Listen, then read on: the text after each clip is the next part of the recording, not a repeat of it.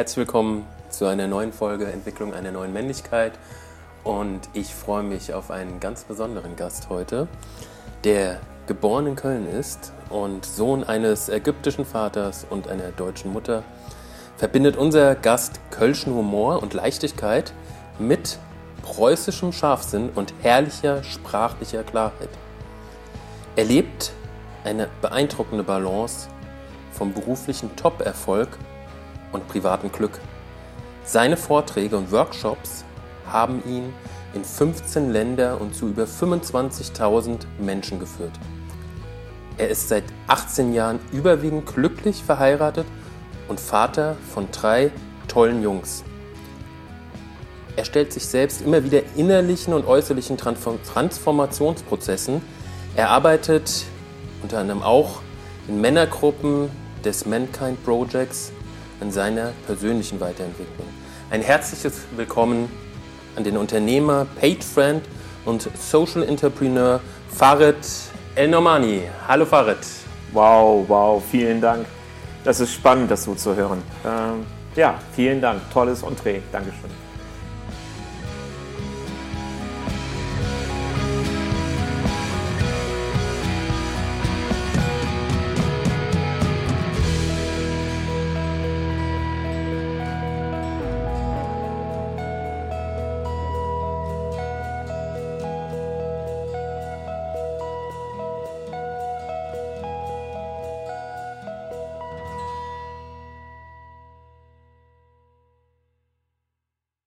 Du warst schon in den allerersten Folgen einmal angekündigt worden als der Netzwerker, mit dem ich unbedingt mal eine Folge zusammen aufnehmen wollte, weil ja, ich habe es auch einfach in den Vorgesprächen wieder gemerkt.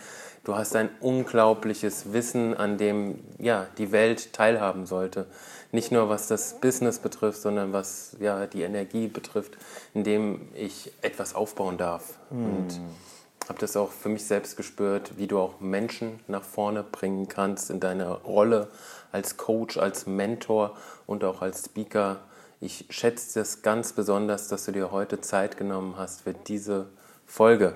Hallo Farid. Hallo Martin, von Herzen gerne und es ehrt mich sehr, dass du Interesse daran hast, was ich zu sagen habe. Vielen Dank, Martin. Wir haben die heutige Folge unter einem ganz besonderen Thema gesetzt und ich äh, fand diesen Vorschlag mhm. so wunderbar von dir. Und das ist auch auf der anderen Seite ein Stück erklärungsbedürftig. Lieber traurig als wütend. Mhm. Und es kommt auch ein Stück weit aus deiner Biografie heraus, wie du von deinem Startpunkt, wie du angefangen hast im Leben bis hin zu heute zum erfolgreichen Top-Unternehmer geworden bist und wie dich dein Umfeld auch geprägt hat. Und da wollen wir heute mal gemeinsam hinschauen wollen, ich will besonders gerne dir zuhören, deiner Geschichte und bin ganz gespannt, was du zu erzählen hast, was deine Schritte zum Erfolg sind. Und vielleicht haben wir ja auch noch Zeit für ein paar Tipps, die du Menschen mit auf den Weg geben kannst, wenn sie dabei sind, ja, ihre Persönlichkeit weiterzuentwickeln und auch ihren eigenen Weg einzuschlagen. Von Herzen gerne, von Herzen gerne. Ja, lieber traurig als wütend ist äh, ich liebe diesen Begriff mittlerweile, weil es synonym ist für meine Persönlichkeitsentwicklung der letzten zehn Jahre. Ähm, wenn jetzt meine drei Söhne hier im Raum wären, würden sie vielleicht sagen, ah, der ist noch ganz schön häufig wütend. Äh, ich selber aber als Mensch, man kann feststellen, ich habe mir so viel mehr meine Wut angeguckt, um zu verstehen, was ist, macht mich denn so wütend. Und ganz, ganz, ganz, ganz häufig liegt unter der Wut einfach nur eine Trauer. Also die berühmten Warum, Warum, Warum-Fragen. Also immer mal eine Ebene tiefer zu gehen. Warum bin ich denn, keine Ahnung, meine Kinder haben mal wieder nicht so funktioniert, wie ich mir das gewünscht habe. Wenn ich danach gucke, warum bin ich denn wütend? Weil ich mir wünsche, dass sie funktionieren. Warum wünsche ich mir denn, dass sie funktionieren? Damit sie in dieser Welt zurechtkommen. Warum müssen sie denn in dieser Welt zurechtkommen? Weil ich Angst habe, dass sie nicht zurechtkommen. Und das macht mich traurig. Und das ist durch drei einfache Schritte zu verstehen, warum überreagiere ich denn, wenn der Küchentisch nicht richtig gemacht ist, wenn Absprachen nicht eingehalten werden. Häufig bei mir, und ich sage nur noch häufig, weil ich gar nicht weiß, ob es nicht immer so ist. Also ich bin noch nicht mit allen Wutmomenten durch. aber in so unglaublich vielen liegt darunter einfach nur eine Trauer. Und da glaube ich manchmal, ähm, ich kenne das halt besonders gut aus der männlichen Perspektive, weil ich ein Mann bin. Insofern rede ich mehr über wir Männer, aber vielleicht ist es bei Frauen auch so, dass wir Männer uns gar nicht bewusst sind, was denn eigentlich gerade mit uns los ist, wenn wir in der Wut sind. Dass das gar nichts gewalttätig Brutales sein muss, sondern wenn ich mir als Mann die Zeit nehme zu verstehen, was macht mich denn gerade wütend, ich dann als Mann auch die Chance habe zu erklären, du, am Ende liegt da einfach nur eine Trauer drunter. Hm. Also das heißt auch ein Stück weit, wenn ich dir so zuhöre, ist Wut auch ein, ja, ein männliches Bewältigungsmuster in erster Linie, um auf eine bestimmte Situation zu reagieren. Und das ist jetzt auch erstmal nichts Proaktives, sondern sich dahinter, hinter diesem Gefühl, dem eigentlichen Gefühl zu stellen, das ist dann die eigentliche proaktive Ebene, wenn ich da mich traue, da auch ein Stück weiter hinterzuschauen. 100 Prozent. Also dazu brauchst du eine gewisse, sage ich mal, reflektorische Leistung oder intellektuelle Leistung. Sprich, der Mann muss einfach mal nachdenken. Aber ich, total mir wichtig vorab, Wut ist überhaupt nicht verkehrt. Es ist nichts, für was ich mich schämen muss, was verkehrt ist. Ich weiß, in unserer deutschen Gesellschaft, ich bin ja Halbägypter, äh, im arabischen Kontext ist Wut weitaus natürlicher und normaler und im Alltag willkommen als in einer, in einer deutschen Gesellschaft. Das mag jeder, mag da seine Gründe für haben, das lasse ich jetzt mal weg. Ähm, ich selber erlebe, Wut ist wie ein Freund. Hilft mir total ins Reine mit mir zu kommen. Nur unterdrückte Wut, die ist scheiße, weil sie keinen Kanal findet. Das ist wie ein Deckel, wo der, äh, nee, so umgekehrt, wie ein Topf, wo der Deckel komplett draufgepresst wird. Wenn ich aber den Deckel mal abnehmen darf und die Wut darf raus, ist doch alles fein. Nicht gegen andere und keine Gewalt. Das ist super einfach, sind die einzigen Regeln bei, bei Wut. Aber selbst die mal rauszuschreien, Liegestütze zu machen, in den Wald zu gehen, äh, hau doch mit einem Ast einen anderen Ast kaputt, mir scheißegal, aber lass es raus. Das ist gesund. Und das hat, oh ey, in der Männerarbeit machen wir das ja sehr bewusst, aber ich mache die auch ganz normal ohne Männerarbeit im Alltag mal rauslassen mal einen Schreier machen. Ja, manchmal erschreckt meine Frau. Ja, manchmal erschrecken meine Kinder. Wobei wir leben jetzt so lange zusammen, die wissen, der, der Papa hat gerade seine fünf Minuten. Ähm, und dann ist es wieder gut. Hm. Was Millionen Fußballfans jahrelang tun, halte ich für sehr intelligent. Schreit mal eure Wut raus. Seid mal im Stadion. Ja, manchmal ist es ungerecht, aber hey, verdammt nochmal, dann ist es gerade ungerecht, wenn man den Schiedsrichter oder den Linienrichter anschreit. Mal rauslassen. Wir müssen aufhören mit dieser überpolitischen Korrektheit, die uns als Menschen kaputt macht, weil wir keinen Raum mehr finden für Emotionen, weil alles sofort belegt ist. Bin ich wütend? Bin ich ein schlechter Mann? Bin ich aggressiv? Schlage ich? Ein Scheiß bin ich. Ich bin einfach nur wütend. Und es ist gut, mal wütend zu sein. Und ganz toll, und das ist die Empfehlung, und guck dir doch mal als Mann deine Wut an. Geh mal die Schritte darunter. Ohne dass du deswegen verweichlicht bist, Wollsockenträger, irgendwas. Einfach nur mal guckst dir an. Und das habe ich halt in meiner Männerarbeit sehr viel getan und mache das nach wie vor im Alltag, äh, gerade in den Corona-Zeiten häufig.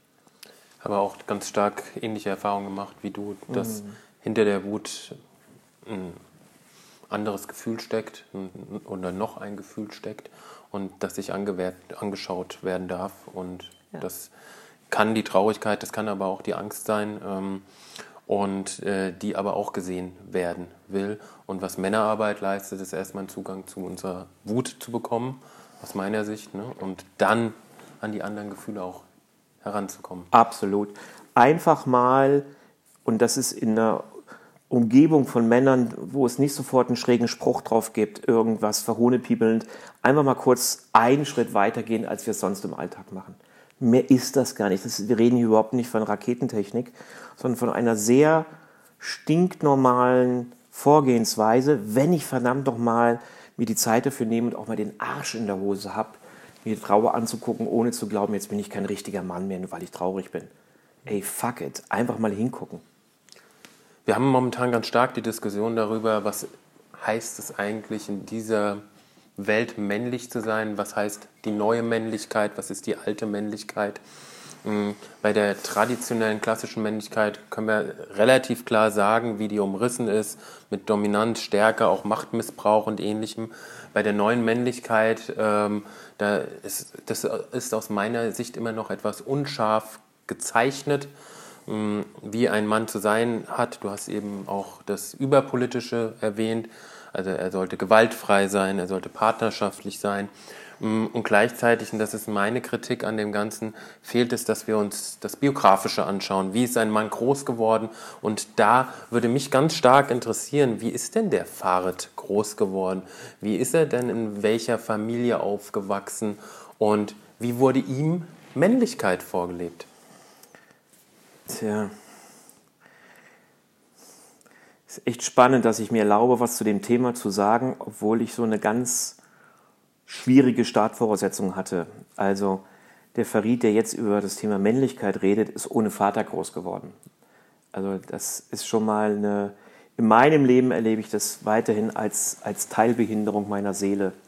Ähm, meine Eltern haben sich nach meiner Geburt getrennt. Es gibt einen sechs Jahre älteren Bruder, der hat meinen Vater noch im Alltag erlebt, ich nicht. Ich kenne meinen Vater, ich habe den auch, wir haben auch Kontakt. Der ist mal so, mal so. Am Ende des Tages ist der Farid groß geworden ohne Vater und später gab es dann ähm, zwei Stiefväter, die ins Leben getreten sind. Dadurch, dass meine Mutter sich wieder nach vielen, vielen Jahren später erst äh, mit, glaube ich, zehn und mit uh, zwölf nochmal neu verliebt hatte. Ähm, und mein Männerbild war geprägt vielleicht ein bisschen so wie bei der Kriegsgeneration durch den abwesenden Vater, den hatte ich nicht. Und äh, jetzt, ich bin heute 53, damals war mir das alles gar nicht so klar. Ich habe damals ganz viel ähm, Männerkontakt gesucht, sprich die äh, Väter meiner großen Freunde, Jugendfreunde, mit denen hatte ich immer ein super Verhältnis. Also ich durfte bei denen mit am äh, Küchentisch sitzen. Wenn wir im Wald zusammen arbeiten waren, habe ich beim Arbeiten geholfen. Aber es war mir immer wichtig, Nähe zu anderen Männern zu haben. Äh, meine Mutter war ja praktisch omnipräsent, die war zu Hause. Aber ein richtiges Vaterfigur hatte ich überhaupt nicht. Und insofern, und das ist nicht nur gut, bin ich extrem self-made. Ähm, mir Dinge abgeguckt und äh, männliche Nähe gesucht und dabei meinen eigenen männlichen, eher Old-Style entwickelt, ähm, den ich heute noch lebe und gar nicht mehr so bewusst an die nächste Generation weitergebe, weil ich glaube, mein Männerbild ist nicht mehr das, wie meine Söhne groß werden sollten. Ich bringe da eine Wertung rein, ähm, weil ich noch sehr archaisch geprägt bin mit Durchsetzen, Männer weinen nicht, ähm, leisten, Versorger. So, ich glaube, heute ist der Ansatz Gott sei Dank doch einiges multipler und dennoch befürchte ich nicht weniger überfordernd. Vielleicht sogar im Gegenteil. Also ich beneide meine Söhne nicht um das neue Rollenbild, was da draußen scheinbar vorherrscht und was alles auf sie einwirkt. Hm. Hat das dir ein bisschen geholfen? Sonst hilf mir, wenn ich Teile ausgeblendet habe, blende ich die gerne ein. Was ich mich gerade gefragt habe, wie ich mhm. dir zugehört habe, äh, aufgrund auch des abwesenden Vaters. Heute sagst du lieber traurig als wütend. Mhm. Der Fahrrad von früher, der Junge, war der oftmals eher wütend statt traurig? Boah, der war so viel wütend. Also ich weiß gar nicht, äh, bei wem ich mich alles noch entschuldigen müsste, aber ich nehme an, es ist eine ganz gute lange Liste. Ich war unglaublich schnell in der Wut. Ich hatte Wut auf die Welt. Ich hatte Wut auf die Ungerechtigkeit. Und ich hatte ganz häufig gar keinen Zugang, warum ich gerade wütend war. Aber Dinge haben mich wie so der IT-Finger, sage ich immer. Mich hat einer irgendwie verbal oder tatsächlich körperlich berührt und BOM, bin ich hochgegangen. Ich bin Deutsch-Ägypter, sprich, ich habe wow, richtig Energie. Also ich habe diese ganze arabische, ich finde ja häufig herrliche Energie, aber das ist manchmal viel. Und dann habe ich diese deutsche, meine Mutter ist ja nicht nur deutsche, sondern vertriebene Ostpreußin. Ich habe dieses preußisch konditionierte, äh, korrekte, und wenn das manchmal in einem unglücklichen Moment zusammen ist, dann ist das wie so eine Art Kettenexplosion. Und ich habe ganz lange selber gar nicht gewusst, was ist denn jetzt gerade mit dir los? Warum gehst du denn jetzt schon wieder ab? Habe mich ja teilweise auch für auch geschämt und häufig auch entschuldigt. Hatte ja auch eine körperliche Gewaltbereitschaft. Ich habe mich richtig gekloppt in der Jugend. Richtig auf die Fresse gekriegt, aber auch gehauen. Ne? Ich bin jetzt nicht dunkelhäutig, aber nicht so weiß wie vielleicht der germanischste Germane. Und da gab es viele Menschen machen sich da manchmal die Zuordnung, war entweder äh, Türke oder Italiener. warum auch immer habe ich mich deswegen reizen lassen und dann äh, gab es zwei schnelle Worte und dann eine schnelle Hand. Und äh, das war so anstrengend. Also für andere, ich, meine Mutter hat da einen riesen Job gemacht, aus wie vielen Sachen, die mich da rausholen musste. Ähm, aber auch für mich anstrengend, weil ich ständig in einem Art Kampfmodus war mit anderen. Und mit zwölf geht das ja noch, aber irgendwann im Leben wird das alt. Und ich bin ja nicht reifer geworden die ersten Jahre, sondern nur älter. Bis ich irgendwann mal kapiert hatte, komm doch aus diesem scheiß Kampfmodus raus. Wo auch gute Freunde gesagt haben, oh Farid, ey, du gehst einem so auf den Sack manchmal. Ähm, und ich auch gesagt, ja, ich gehe dir auf den Sack und mir selber auch, aber ich habe, kein, ich habe keinen Plan B. Ich habe keine neue Referenzerfahrung, wo ich sagen kann, aha, so geht's auch. Das kam alles erst sehr viel später mit sehr viel, im Grunde mit Persönlichkeitsarbeit. Meine wunderbare Ehefrau gesagt hat, boah, ey, manchmal könnte ich dich verlassen. Manchmal ist das Leben mit dir so anstrengend, weil auch da bin ich von 0 auf 100 hochgegangen. Und sie sagt, ich verstehe gar nicht, warum du jetzt so abgehst. Also, und dann habe ich angefangen, ähm, und das war, würde ich sagen, Mitte 30. Aus heutiger Sicht viel zu spät. Ich weiß, im Vergleich zu anderen Altersgruppen, viele aus meiner Altersgruppe haben nie was in der Hinsicht gemacht. Aber habe ich angefangen mit Persönlichkeitsarbeit und angefangen zu hinterfragen, was ist denn mit dir los? Wieso gehst denn du so ab? Und das nicht gleich am Anfang, aber später mit einer liebevollen Betrachtung. Wie, wie eine, eine besondere Farbmischung, die ich selber verstehen wollte, ohne sie gleich zu bewerten, von die sieht gut aus, sieht schlecht aus, sondern hat auch ein paar Jahre gedauert, aber guck's doch einfach mal nur an, ohne zu sagen, Scheiße, verriet mit deiner Wut. Guckst du einfach nochmal an. Angenommen, Wut wäre einfach weiß. Guck dir doch mal das Weiß an. Und das war im Nachhinein mein Durchbruch, großes Wort, aber ich sage es mal so, in ein glückliches Leben. Hm. Gerade dieser Punkt, was du benannt hast, den fand ich sehr wichtig oder finde ich sehr wichtig der Punkt der fehlenden Referenzerfahrung. Mhm. Erlebt das auch ganz häufig, dass erstmal neue Erfahrungen auch Jugendliche sammeln müssen, um zu sehen, hey, äh, wenn ich das anders mache, fühlt sich das auch anders an. Da mache, ähm, sammle ich eine andere Erfahrbarkeit, wie ich als Mann, als Junge sein kann. Mhm. Doch dazu braucht es Vorbilder, dazu braucht es Begleiter, dazu braucht es Mentoren. Ja ein ganz wichtiger Punkt. Du hast auch den Punkt genannt, naja, äh, du beneidest deine Jungs nicht, unter welchen ähm, Rollenbildern die jetzt auch gerade äh, groß werden. Also die sind ja auch teils widersprüchlich. Auf der einen Seite wird ja auch im Business noch weiterhin ganz klar klassische Werte verlangt, aus meiner Sicht. Ähm, und auf der anderen Seite in der Familie doch eben eine neue Väterlichkeit auch verlangt, ein, ein präsenter, aktiver Vater. Und in diesem Widerspruch, in diesem Spannungsfeld groß zu werden als Jugendlicher heute, ist auch eine Nummer. Mm. Und meine Frage an dich, wie gut kannst du als Vater für deine Jungs Mentor sein, sie da zu begleiten, eine Referenzerfahrung zu machen, die ihnen gut tut? Tja.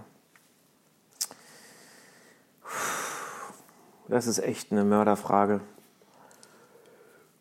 Wieso bin ich jetzt so nachdenklich? Weil ich bin mir nicht sicher, wie meine Kinder darauf antworten würden. Und das fände ich sehr spannend. Jetzt habe ich ja drei Söhne und ich glaube, die würden unterschiedlich antworten. Mein ältester ist 16. Ich weiß nicht, wie weit ich ihm überhaupt eine Hilfe sein kann, weil er so in dieser Welt ist, dass er eigene Erfahrungen machen möchte, dass ich aktuell meinen Beitrag darin sehe, ihn so gut wie möglich zu halten, zu lieben, ihm das auch zu sagen und ihn ansonsten seine Erfahrungen machen zu lassen. Also jetzt, wo ich es merke, merke ich, ah, das ist schon gut, weil das hätte ich früher nicht gekonnt, da hätte ich mich mehr einmischen müssen. Also auch da hilft mir doch das schon mein, meine eigene Erfahrungswelt. Mein zweiter ist ganz eng mit mir. Und da glaube ich, ähm, der, der guckt sich wenigstens einen Teil meines Lebens an, um zu gucken, oh, irgendwie ein paar Sachen hat der Papa ja schon richtig gemacht. Am Ende glaube ich, weiß ich gar nicht, wie weit das Thema eigene innere Arbeit und guter Vater sein kausal zusammenhängt. Ich, ich glaube, es braucht einfach einen Haufen Liebe. Und da ist schon der Vorteil, die innere Arbeit lässt mich das mehr zeigen, als ich es ähm, vielleicht hätte zeigen können, wenn ich nicht diese innere Arbeit gemacht hätte. Ich bin, um das in den Punkt zu bringen, ich bin ein besserer Berater und Unterstützer für andere als für meine eigenen Kinder. Und ich will es mir damit nicht zu leicht machen, aber ich glaube, in der eigenen Familie seinen richtigen Platz zu finden, das ist eine Königsdisziplin und den Stuhl habe ich noch nicht eingenommen. Also da bin ich manchmal noch zu sehr verleitet von meinen eigenen Wünschen, was aus meinen Kindern wird, sie zu schützen, aber nicht in der Souveränität, sie ihr Leben ganz leben zu lassen. Und da habe ich, da habe ich noch Lernaufgabe. Halte das auch für eine brutal ehrliche Antwort. ja, ja, das ist so. Dass diese Bereitschaft auch dahin zu gucken, zu sagen, so, ähm, das ist im eigenen Familiengefüge immer noch der schwarze Gürtel. Ne? Mhm. Ich habe da letztens einen Artikel zu äh, angefangen, den ich noch fertig schreiben möchte, wo es darum geht, verzweifle nicht daran, es ist jetzt mal grob gesprochen, dass du auf deinem spirituellen Weg noch nicht ganz entscheidend vorangekommen bist, sobald du auf deine Familie triffst.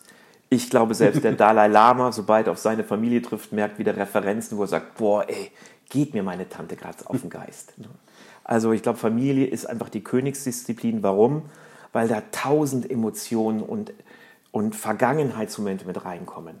Und das, was wir kognitiv in der Birne haben, zu sagen, wow, eigentlich könnte ich das doch so und so sehen, wird überschüttet durch die ganzen Emotionen, die wie so eine chemische Basis im Körper rumoren. Also ich freue mich immer, wenn ich es schaffe, in meiner Familie Veränderungen zu bewirken und nur an mir, gar nicht an denen, sondern nur an mir, weil ich merke, oh, ein Stückchen vorangekommen und das sind sieben Meilenstiefel innerhalb der eigenen Familie. Wenn ich dir so zuhöre, dann sind es auch wahnsinnige Kompetenzen, die Mann, die du, die ich als Familienvater in der Familie erwerben, die äh, ja, wo Menschen in der freien Wirtschaft einen Haufen Geld für ausgeben würden. Ne? So ist also. das. ist das. Ja. Und gleichzeitig sind es ähnliche Kompetenzen. Also ich habe ja auch ein Netzwerk, ich darf mit 20, 30 Leuten zusammenarbeiten. Das sind ja meine Netzwerkpartner, keine Mitarbeiter, aber die Zusammenarbeit ist aus meiner Sicht äh, sehr auf Augenhöhe. Und da geht es auch um Zuhören, um Verstehen, um Empathie. Und bei meinen Kindern geht es ganz häufig um Zuhören, Dasein, nicht senden. Senden ist dann noch weniger angebracht als bei meinen Netzwerkpartnern, weil Senden zu Hause nervt. Kenne ich von meinen eigenen Eltern. Es sei denn, ich, frag mal, ich werde mal explizit gefragt von meinen Kindern, was aber nicht häufig vorkommt. Die Kraft liegt da und das ist eine Kraft in der Präsenz. Einfach nur da sein und zuhören. Anteil nehmen. Ohne sofort zu meinen, ich muss dann Ratschlag geben. Ganz ehrlich gesagt, wie in der Ehe auch. Ich glaube, wir Männer ziehen viel zu häufig die Hausmeisterkappe an, wo muss ich reparieren, was muss ich tun, statt die Zuhörerkappe einfach mal Klappe halten, Herz auf zuhören. Das ist eines meiner, ich glaube, ich führe eine wirklich gute und glückliche Ehe. Ähm, eines meiner Erfolgsrezepte ja, äh, zuhören können. Fresse halten, zuhören. Und fragen, ich frage meine Frau tatsächlich, darf ich dir was dazu sagen? Darf ich dir dazu einen Rat geben? Und meine Frau ist eine richtig coole, selbstbewusste, die sagt bestimmt bei der Hälfte der Fälle, nö. Hm. Und das ist gut für unsere Ehe. Ist das auch eine Fähigkeit, die dich in deinem Business auszeichnet, mit offenen Herzen zuzuhören und gleichzeitig auch klare Entscheidungen zu treffen und auch ähm, kundzutun, was da jetzt gerade passt an diesem Prozess und was gerade nicht passt. Klar zu sein, fokussiert zu sein. Hundertprozentig. Ich, ähm, äh, du hast das sehr schön anmoderiert. Ähm, ich nenne mich ja selbst Paid Friend. Ähm, was heißt das? Ich aktiviere mir die gleiche Kraft und Klarheit und Leistung im Business wie für einen privaten Freund. Für mich, da kommt sicherlich auch das Arabische rein, ist Freundschaft ein extrem hoher Wert. Das ist wie Liebe. Freunde, wenn ich jemanden Freund nenne, es dauert eine Weile, aber dann ist das das höchste Gut, was ich zu vergeben habe. Da gehe ich durch dick und dünn. So. Ähm, und im Job bin ich, wenn ich, ich darf ja einige aus dem Top-Management begleiten, wirklich Konzernführer, erste Ebene. Ich bin so sehr an deren Seite, als wenn wir befreundet wären. Der Unterschied, ich bekomme dafür ein Salär, einen ein Tagessatz. Und diese Fähigkeit zuzuhören und dann aber auch mit, als Sparingspartner wie eine Spiegelung Eindrücke zurückzuschildern und die in aller Klarheit. Und je höher ich in meinem Leben gekommen bin in Zusammenarbeit, die Leute lieben Klarheit. Also je höher, desto angenehmer das endlich, endlich, endlich eine mal klar ausspricht. Der, ich weise auf Widersprüche hin, auf, auf, auf Fehler. Oder wenn Leute nicht ein Potenzial sind, ich sage, ich verstehe überhaupt nicht. Sie haben hier eine Fusion hingekriegt mit vier Firmen in Europa, kriegen es aber nicht hin, auf ihrer zweiten Ebene sich die Leute an Bord zu holen, die sie haben wollen. Also kann ich überhaupt nicht, kann ich überhaupt nicht nachvollziehen. Ganz häufig Konfliktfähigkeit, zu sagen, wow, sie sind so klar, wenn es um gute Nachrichten geht, haben aber nicht den Popo in der Hose zu sagen, Leute, wir müssen 10% abbauen. Das will ich nicht. Kann ich total verstehen, dass sie das nicht wollen. Ist auch scheiße. Aber sorry, dafür werden sie bezahlt. Und so darf ich mit den Leuten reden. Das hilft denen komplett, weil sie merken, ich tue das nicht, um sie klein zu machen. Und das ist das gleiche wie mit Freunden, sondern um zu gucken, guck mal, da gibt es Potenzial, lieber Kunde, und das rufst du nicht ab. Du hast es doch. Und wenigstens den Impuls zu setzen, dass der andere nachdenkt. Ich bin ja nur Berater. Das darf man, finde ich, echt nicht zu hoch nehmen. Ich finde, ein Teil meiner, meiner Berufskollegen nehmen das ein bisschen zu hoch. Wir haben keine Verantwortung danach. Ich gebe einen Rat und dann gehe ich. Das sage ich auch immer wieder. Die Konsequenzen musst du Unternehmensführer tragen, nicht ich. Ich schreibe dir am Ende des Monats meine Rechnung. Tschö. Aber der muss damit leben, was ich ihm eventuell rate. Also es ist gut, wenn er es hinterfragt, abwägt und sagt, gute Idee, schlechte Idee. Mache ich, mache ich nicht. Und das ist vollkommen fein so. Nur ihn den, den Gegenüber, oder ich arbeite sehr gerne auch mit weiblichen Führungskräften, auch die Dame gegenüber in, zu dem Punkt zu bringen, wo ist die Klarheit? Um was geht es eigentlich? Welche Entscheidungen stehen an? Und die dann auch mit einer Leidenschaft durchzuziehen. Und damit hängt ganz häufig mit Leiden auch zusammen. Da oben ist es echt, das ist wie Bergluft. Da oben ist es kalt, da ist es einsam, da kommen nicht so viele hin. Und dann bestimmte Entscheidungen durchzuziehen, brauchen, brauchen manchmal auch eine kontinuierliche Kraft und dabei helfe ich den Leuten. Du hast ja auch gerade gesagt, leiden, leidensfähig sein. Ähm, auch umgekehrt habe ich gerade darüber nachgedacht, ja, es ist auch eine, eine hohe, hohes Gut als Berater, als Coach, äh, selbst Leiden durchlebt zu haben mhm. äh, und die Höhen und Tiefen des Lebens kennengelernt zu haben, damit ich weiß, wie fühlt sich das denn jetzt an bei meinem Gegenüber? Was sind denn genau die schmerzhaften Punkte? Wo bin ich vielleicht auch gerade sehr stark im Opfer, im Drama? Und was sind die nächsten Schritte, die möglich sind dabei? Muss ich ihm jetzt ähm, so diesen berühmten äh, Tritt in den Hintern geben oder braucht er mich jetzt erstmal an meiner Seite? Muss er gestützt werden? Siehst du das ähnlich? 100 Prozent. Das hat A, was mit Empathie zu tun. Also es ist so,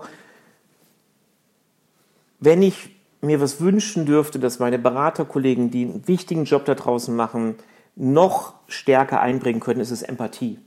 Also weg von Blaupausen, weg von grundsätzlicher Vorgehensweise, sondern was passt denn jetzt genau für dieses Unternehmen, für diesen Menschen? Und dazu muss ich mich in ihn reinversetzen. Auch gucken, das kriegt er gar nicht hin, da ist er nicht der Typ für. Empathie ist das ganz große Thema. Und das zweite habe ich gerade vergessen. Mal gucken. Wiederhole mal, was hattest du gesagt? Ja, ob das eine Stärke ist, wenn wir durch Höhen und Tiefen selbst. Genau, super, vielen Dank. Empathie und das zweite sind Referenzerfahrungen. Also dadurch, dass ich selber ja weiß, wie es sich anfühlt, wenn ich vier Wochen unklar bin. Ich weiß auch nicht alles sofort. Es ist ganz häufig, dass ich sage, ich brauche mal, brauch mal einen Tag Pause, muss ich drüber nachdenken. Ein Teil meiner Kunden ist so klug, dass die meine ganze Vorbereitung nach einer halben Stunde aufgebraucht haben. Dann entwickeln die schon weitere Gedanken, dass ich schon mehrfach sagen musste, Sekunde, muss ich einfach mal eine Runde drüber nachdenken. Sonst antworte ich nur, weil ich unter dem Druck der Antwort bin. Und dann vertagen wir uns und zwei Tage später sprechen wir weiter. Das sind alles so Referenzerfahrungen, weil ich weiß, dass ich manchmal länger Zeit brauche. Weil ich weiß, wie sich Misserfolg anfühlt. Ich weiß, was Existenzängste sind. Ich bin seit 20 Jahren selbstständig. Das läuft nicht immer gut. Ich weiß, wie es ist, wenn man seine Lebensversicherung aussetzen muss. Wenn man bei der Bank anrufen muss und sagen, ich brauche nochmal Nachkredit, ich kriege es sonst nicht hin.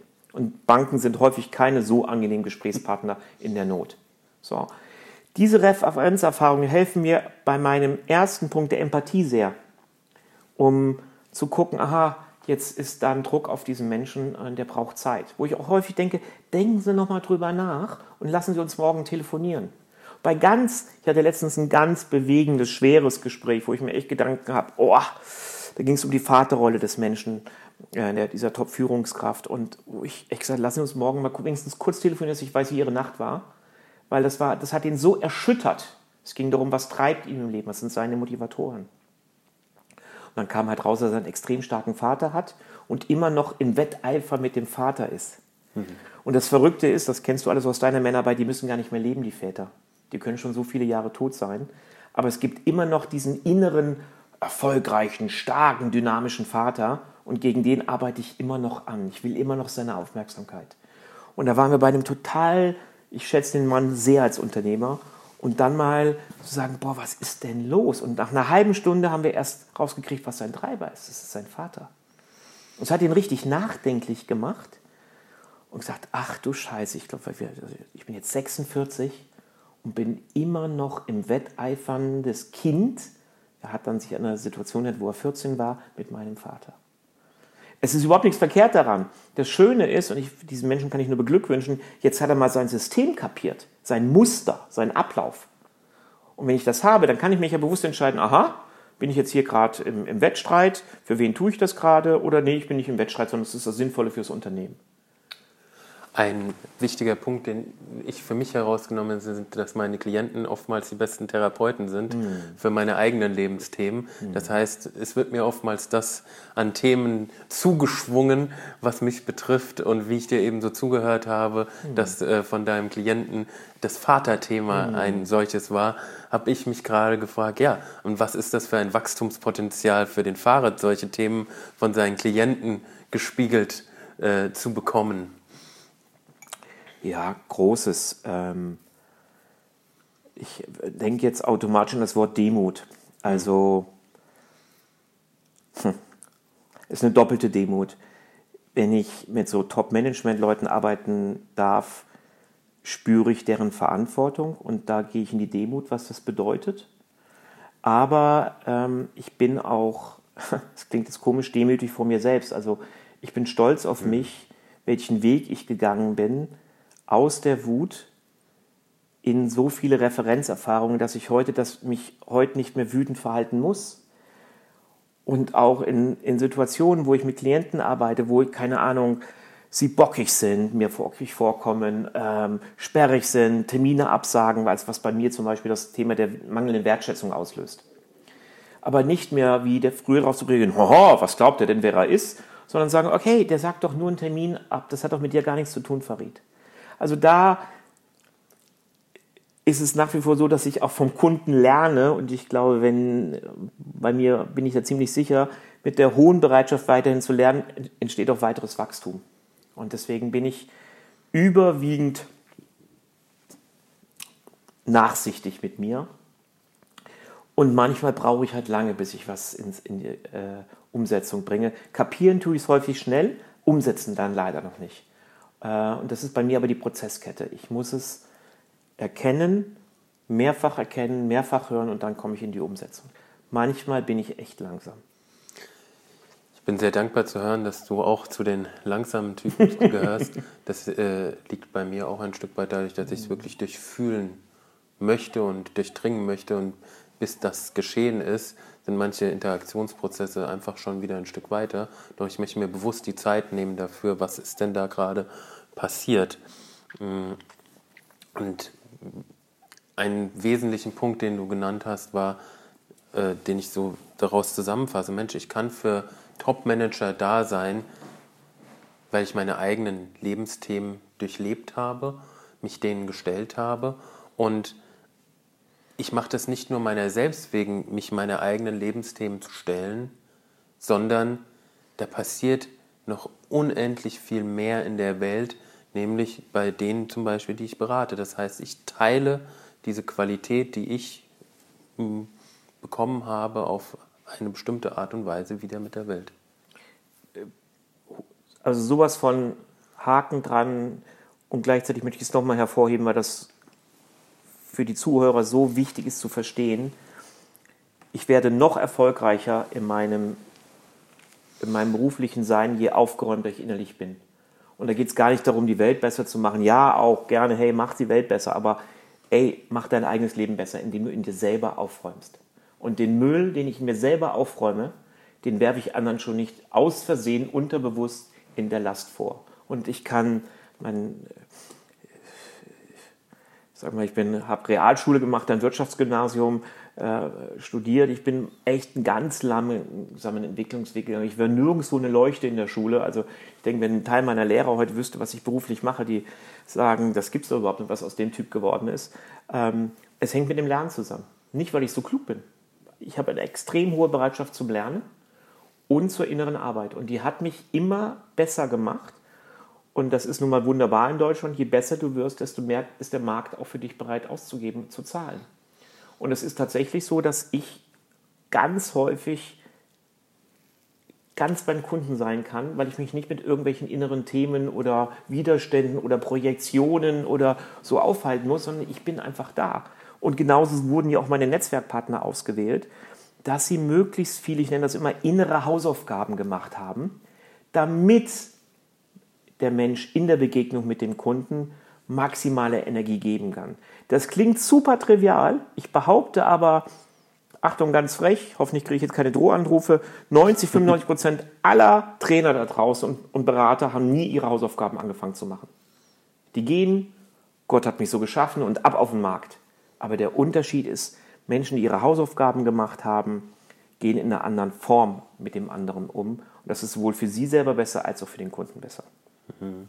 Das finde ich einen ganz wichtigen Punkt. Mhm. Ähm, der geht auch sehr stark in Resonanz mit meiner Auffassung von Coaching, nämlich wirklich Coaching auch als etwas zu sehen, da gehe ich nicht mit einem 0815-Konzept in ein Gespräch hinein, sondern ich habe einen groben Rahmen für mich, ich habe eine Kompetenz, das zum einen, ähm, zum anderen aber auch dieses, ich darf von dir, meinem Gegenüber, auch lernen und ich darf auch lernen,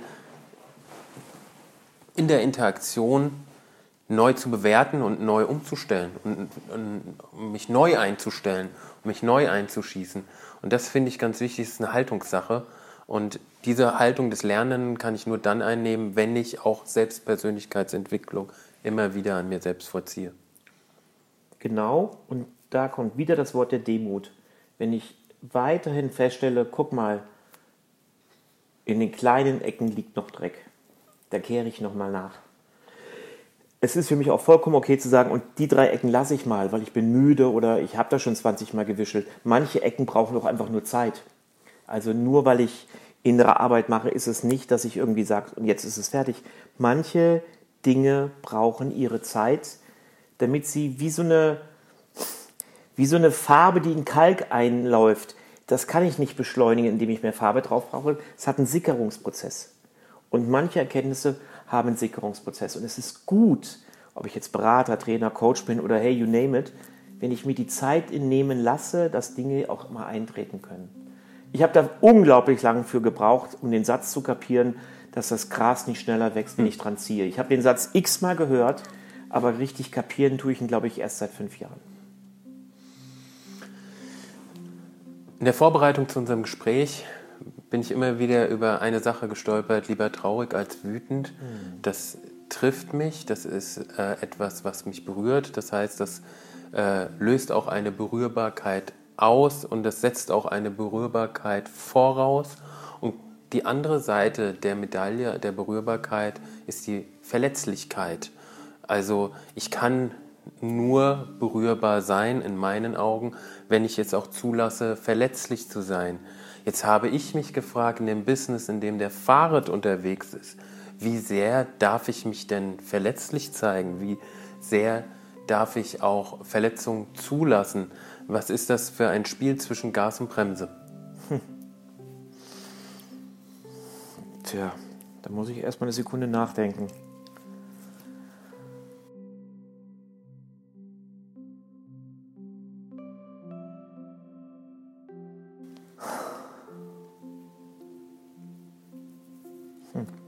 Ich mache mal transparent, wo ich gerade in meinen Gedanken bin, bevor ich final antworte. Also der Kunde bucht mich ja, weil es um etwas geht, was ihn beschäftigt. Insofern gilt schon darum, meine Hauptenergie auf ihn zu lenken.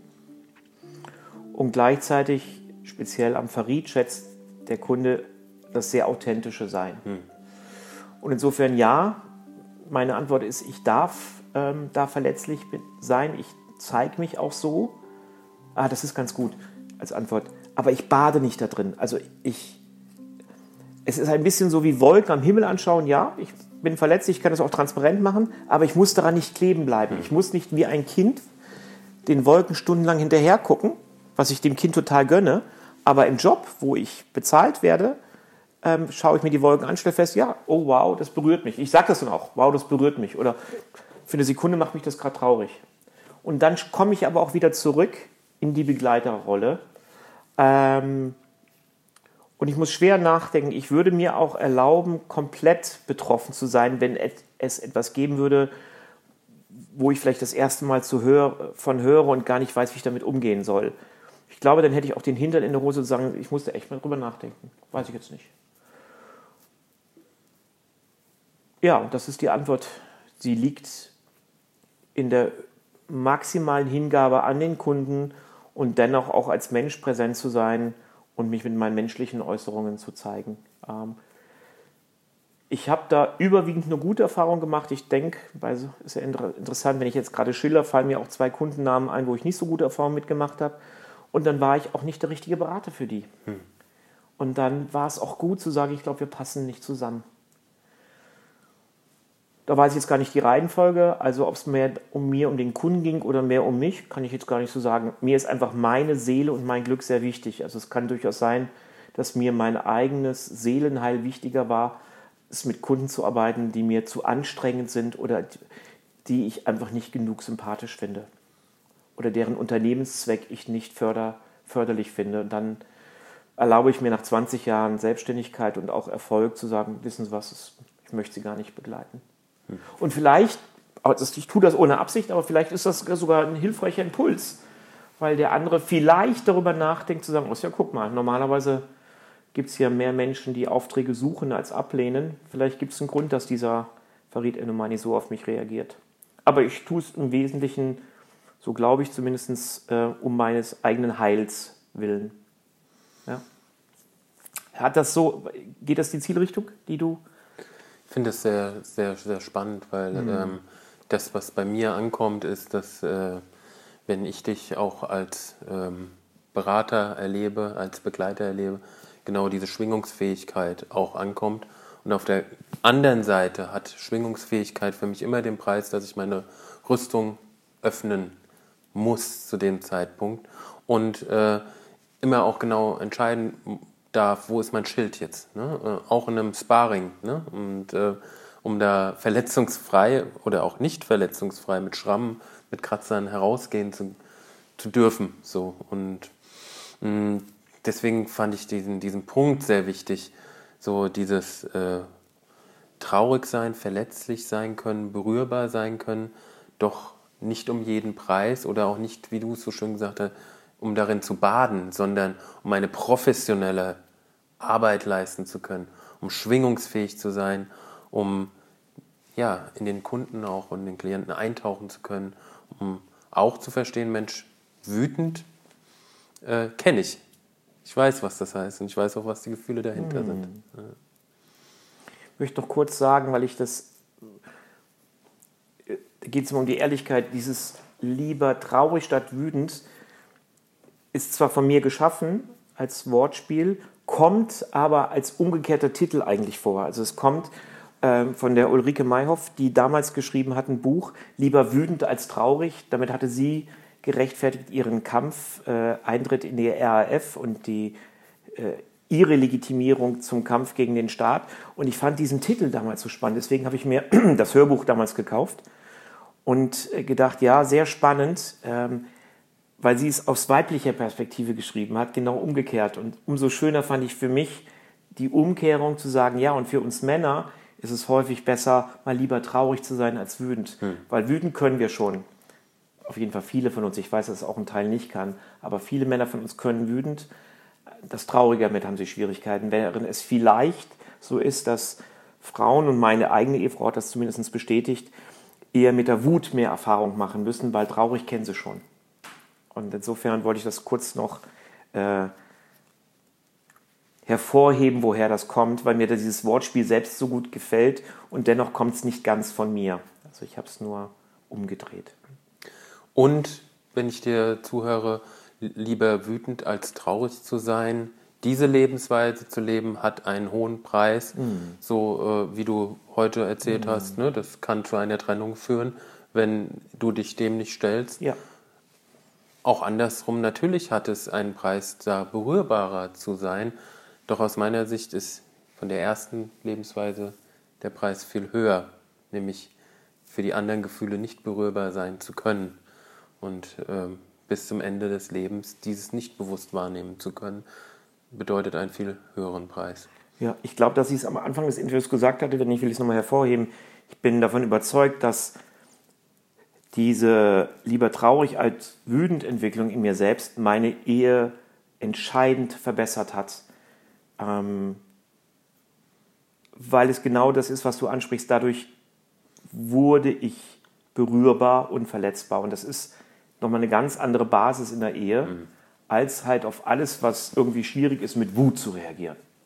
Abgesehen davon, dass es relativ trivial ist, es ist wie so eine Einbahnstraße. Und so kriege ich doch eine gewisse Palette von Emotionen hin, zumal ich dann immer besser ins Verstehen komme. Was macht mich denn jetzt gerade wütend? Und dieses Selbstverstehen ist bei mir und ich kann mir vorstellen bei anderen Männern auch mit einer Lösungskraft verbunden. Wenn ich weiß, aha, daher kommt es zu sagen, okay, welche Alternativen gibt es denn, damit umzugehen? Ne? Also, früher war ich zum Beispiel sehr eifersüchtig. Ähm, und deswegen lag meine Wut daran, wenn äh, wir wo waren und meine Frau sah damals schon, ist heute noch so, einfach ziemlich gut aus und wird dann von anderen Männern angesprochen oder auch mal die Hand länger auf der Hand beim Einschenken gelassen, da hätte ich früher in die Decke gehen können. Ne? Hätte ich gedacht, komm, ich muss den Typ erstmal vor die Tür ziehen. Ne? Und heute merke ich, boah, was ist denn dahinter? Und dahinter war nur eine Verlustangst. Woher kommt denn Verlustangst? Die kenne ich nun mal. Ich bin so geboren. Ich bin ohne Vater geboren. Die Angst, dass wieder jemand Wichtiges aus meinem Leben gehen könnte. Wenn ich die doch mal sehe, dann kann ich damit auch anders umgehen und sagen, ja, gibt es denn Grund, dass meine Ehefrau mich verlässt? Nö. Gönnst du ihr das denn nicht, dass sie mal mit einem anderen flirtet? Doch. Flirtest du nicht auch mal gern, Farid? Doch. Und schon komme ich in eine Lösungsebene, die sagt, hey Farid, halt es doch einfach mal aus, gönn sie doch einfach. Freu dich doch sogar. Heute würde ich sagen, ich freue mich sogar für sie, dass sie einen Flirt hat. Mehr ist das ja erstmal nicht, deswegen ist das für mich eine gut nehmbare Grenze. Und ich muss nicht mehr eindimensional mit der hm. steinzeitaltermäßigen Wut reagieren, sondern kann da eine Bandbreite reinbringen. Es macht ihr Leben leichter, aber auch meins. Und das ist eigentlich ein schönes Beispiel, wie Dinge in eine Modifikation können.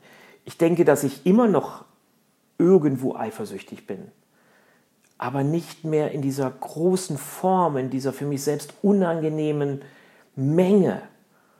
Höchstwahrscheinlich bin ich, habe ich immer noch irgendwo Verlustängste. Vielleicht ist das mein Code, weil ich so geboren worden bin, mein, mein gentechnischer Code. Aber ich muss ihn nicht mehr ausagieren in diesem Sinne, sondern ich muss heute, ich, so allein wie ich jetzt formuliere, muss ich echt tief in mir nachgucken, bin ich eigentlich noch eifersüchtig. Ich kann das nicht mehr Ja und Nein so beantworten. Früher hättest du zehn meiner Freunde sagen können, so, ja, Farid, total nervend, ey, voll der Affe. Ne? Da hat sich was getan.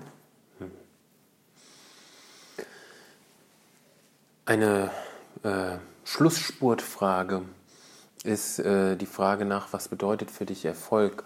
Und ich finde, du hast zusammenfassend schon ein, zwei Punkte genannt, die ich persönlich mir herausnehmen durfte aus dem Gespräch, nämlich dass Erfolg nicht nur auf der beruflichen Ebene zu sehen ist, sondern wenn ich beruflich Erfolg haben möchte, im Leben Erfolg haben möchte, dann ist es das Gesamtpaket, was anzuschauen ist.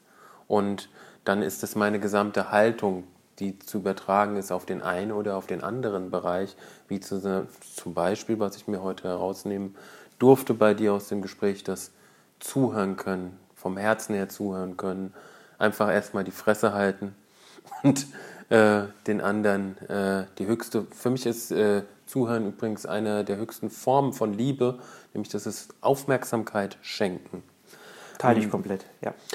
Was bedeutet für dich noch Erfolg? Ich liebe so Fragen, weil ich glaube, die sind schon x tausendmal beantwortet worden in einer gewissen Trivialität. Karriere, Beruf, Geld, das ist es für mich alles nicht. Es ist für mich die, die Vermischung, wenn die berufliche und die private Welt dazu führen, dass ich ein sinnvolles Leben führe mit Glücksmomenten. Das Stimmigkeitsgefühl, da wo ich bin, bin ich richtig, sowohl mit den richtigen Menschen umgeben, in, in der richtigen Firma, mit dem richtigen Einkommen. In der, in der inneren Mitte zu sein und da, wo ich beruflich bin und da, wo ich privat bin, mich wohl zu fühlen, das ist für mich Erfolg. Verbunden mit Glücksmomenten. Und ich betone Glücksmomente, weil ich es für absoluten Quatsch halte, ständig und immer glücklich sein zu müssen. Das ist nicht unser Leben. Das mag es einen 90-Minuten-Film geben. Und sorry, auch da erst am Ende. Das Leben ist eine Achterbahn, das ist eine Sinuskurve und das macht auch total viel Sinn. Sonst, ich kann die Sonne nicht genießen, wenn ich den Regen nicht kenne. Passt nicht zusammen. Also ein Stimmigkeitsgefühl mit immer wiederkehrenden Glücksmomenten. Und das ist für mich Erfolg. Das ist wahnsinnig berührend, weil das auch eine, eine Form von Erfolg ist, die ich unheimlich teile, denn das heißt auch ein Stück weit Heimat gefunden zu haben. Äh, Wohlfühlen in der Mitte sein, mit Menschen zusammen sein, nicht immer irgendwelchen Zielen hinterher zu hecheln und zu sagen, wenn ich dieses Ziel erreiche, dann erst bin ich glücklich, weil ich diesen Erfolgsmoment erlebt habe, sondern Erfolg als etwas zu definieren, hier bin ich zu Hause, hier darf ich sein, hier bin ich auch unabhängig von Leistung äh, der Mensch, der ich sein darf. Und ähm, ähm, das finde ich ist ein wichtiges Lebenselixier, was ich mir selbst spenden darf, wo es nicht von Anerkennung nach, von außen äh, ankommt. Ne? Also, ja, es ist Heimat in mir selbst haben. Ja. Schöner schöner Satz, der es ganz hervorragend für mich zusammenfasst. Erfolg ist Heimat in sich selbst haben. Ich hatte noch zum Schluss eine letzte Frage an dich, doch vielleicht geht die fast in dieselbe Richtung. Was bedeutet für dich Männlichkeit? Vielleicht ist es sogar die gleiche Antwort. Was bedeutet mir Männlichkeit? Tja, das ist so eine schwere Antwort. Versuche das mal nur für mich, mich mit meinen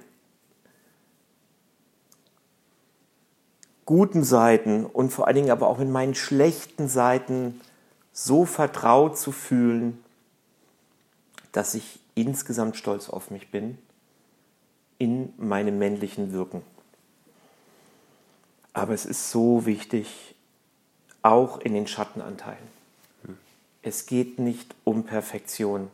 Das Göttliche erreichen wir sehr gerne nach dem Tod. Bis dahin bleiben wir menschlich.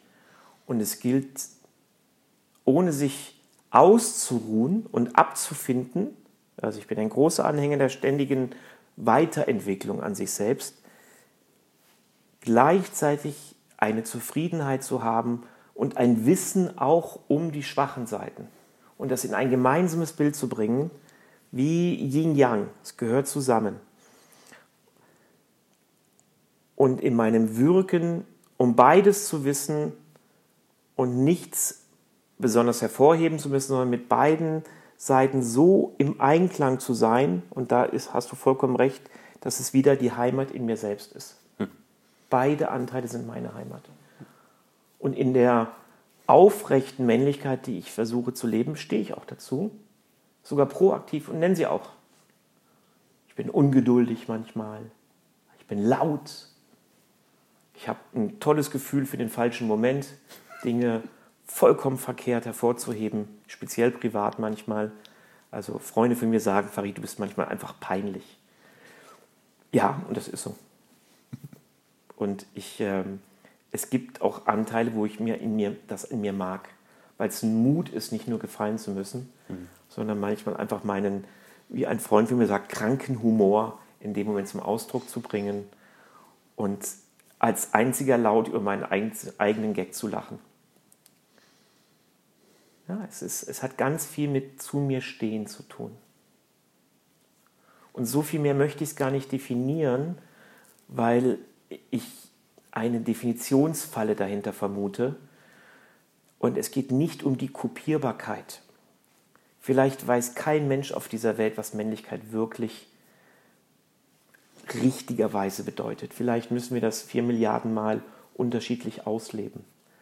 Und jeden der vier Milliarden Mitmänner wünsche ich einfach nur, dass er mit sich selbst zufrieden ist und idealerweise stolz auf sich und seine dunklen und hellen Seiten so weit in sich integriert hat, dass er sagt, das ist der Mann, das ist auch ein schöner Satz, den ich liebe, ich bin der Mann, der ich sein möchte. Nicht jeden Tag, aber ziemlich häufig. Das ist ein geiler Satz. Und ganz manchmal und na, gar nicht so manchmal kann ich den Satz in mir spüren. Manchmal aber auch nicht. Hey. Deswegen hoffe ich, habe ich noch ein paar Jahre, bevor ich ins Göttliche übergehe, in der nächsten Welt. Hm. Farid, es war wunderbar, dir zuzuhören. Ähm, ich danke dir vom Herzen für, für all das, was, was, was ich hören durfte, was die Zuhörer hören dürfen. Äh, da ist ganz, ganz viel Gold, ganz, ganz viel Erfahrung, äh, die da aus dir spricht, äh, die ich in keinem Managerbuch lese, sondern was gelebte Erfahrung ist, was Lebensgeschichte bedeutet, ähm, was es heißt, biografisch geprägt zu sein und selbstreflexiv, aber auch selbstfühlend durch die Welt zu gehen und ja, äh, durch die Höhen und Tiefen durchzugehen und dadurch auch selbsterfahrend zu sein.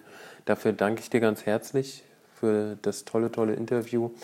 An unsere Zuhörer und Zuhörerinnen, ähm, wo findet man Fahrrad? Wie kann ich äh, Fahrrad buchen als Speaker, als Coach?